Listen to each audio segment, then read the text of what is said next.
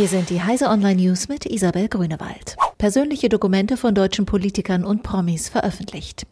Unbekannte haben im Laufe des Dezembers persönliche Daten und parteiinterne Dokumente hunderter deutscher Politiker und anderer Personen des öffentlichen Lebens in einem Twitter-Adventskalender veröffentlicht, wie der RBB jetzt berichtet.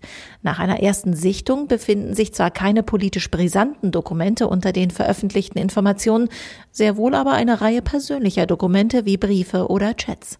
Aus welchen Quellen die Daten stammen und welche Motivation hinter der Veröffentlichung stand, ist bislang völlig unklar. Aktualisiertes Verpackungsgesetz bringt Auflagen für Onlinehändler. Seit dem 1. Januar gilt das neue Verpackungsgesetz. Unter anderem darf niemand mehr gewerblich Versandverpackungen nutzen, der nicht zentral registriert ist. Ohne eine Registrierung bei der zentralen Stelle Versandverpackungsregister ist die Verwendung von Versandverpackungen künftig verboten.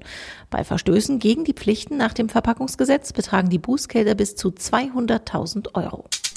Zwei kritische Lücken in Adobe Acrobat und Reader geschlossen.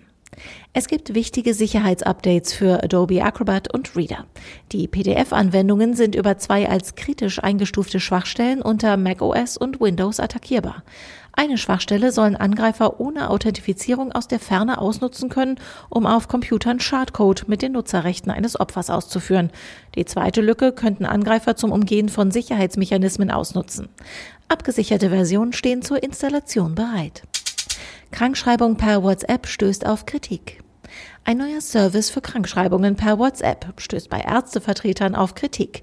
Die Ärztekammern in Hamburg und Schleswig-Holstein raten von der Nutzung des Online-Angebots einer Hamburger Firma allein schon aus datenschutzrechtlichen Gründen ab. Die Firma AU-Schein bietet Erkälteten seit der Woche vor Weihnachten Krankschreibungen per WhatsApp für 9 Euro an. Bislang nutzten diesen Service allerdings erst ein Dutzend Erkrankte. Diese und alle weiteren aktuellen Nachrichten finden Sie auf heise.de.